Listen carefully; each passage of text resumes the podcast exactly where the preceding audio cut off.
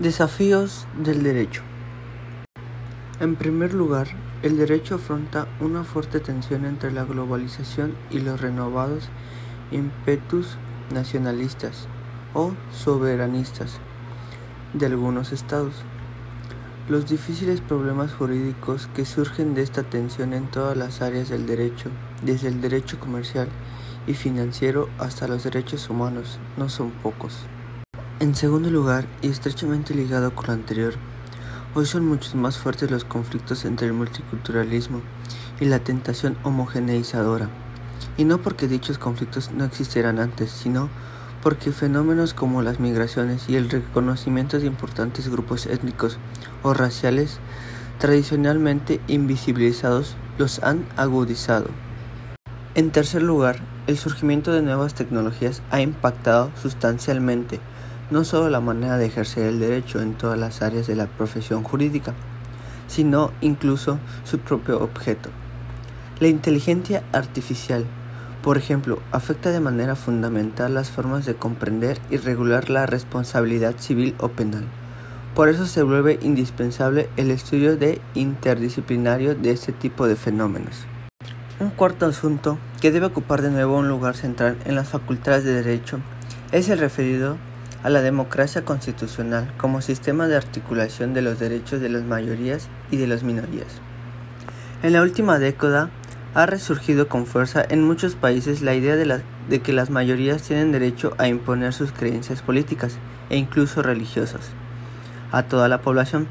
Esta tesis suele ser formulada a través de emotivos discursos populistas que cuestionan la legitimidad de los límites impuestos a las mayorías, o más exactamente, a los políticos que dicen representarlas.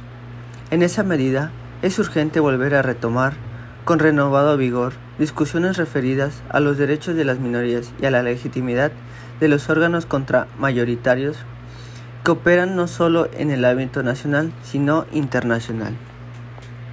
Finalmente, el ejercicio de la profesión jurídica afronta un serio problema ético y las universidades debemos asumir la parte de la responsabilidad que nos corresponde.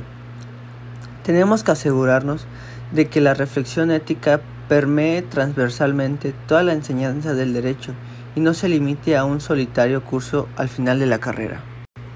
Orden jurídico.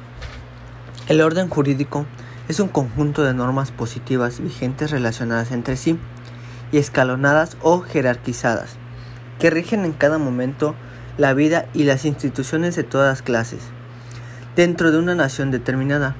Esas normas, en opinión de muchos filósofos, han de tomarse en un sentido amplio, ya que están formadas no solo por la Constitución y por las leyes, sino también por los reglamentos, por las disposiciones de las autoridades administrativas, por las sentencias judiciales, por las costumbres y hasta por los contratos en cuanto regulan las relaciones entre las partes contratantes. La importancia de cada una de esas normas es diferente y va de mayor a menor, por lo cual las inferiores toman su fundamento de las inmediatamente superiores. A esa jerarquización o escalonamiento es lo que Merck y Kelsen denominaron pirámide jurídica. El orden jurídico es tan esencial para la existencia de un país que sin él no se concibe la vida social. ¿Cómo interpreto el derecho? El derecho es un sistema normativo que encontramos hoy en todos los aspectos para regular la sociedad, ya que incluye leyes, normas para que una sociedad funcione de forma concreta. Además, en términos generales, se basa en la justicia. El derecho tiene distintas ramas, algunas de ellas son derecho penal, derecho civil, derecho administrativo, derecho laboral.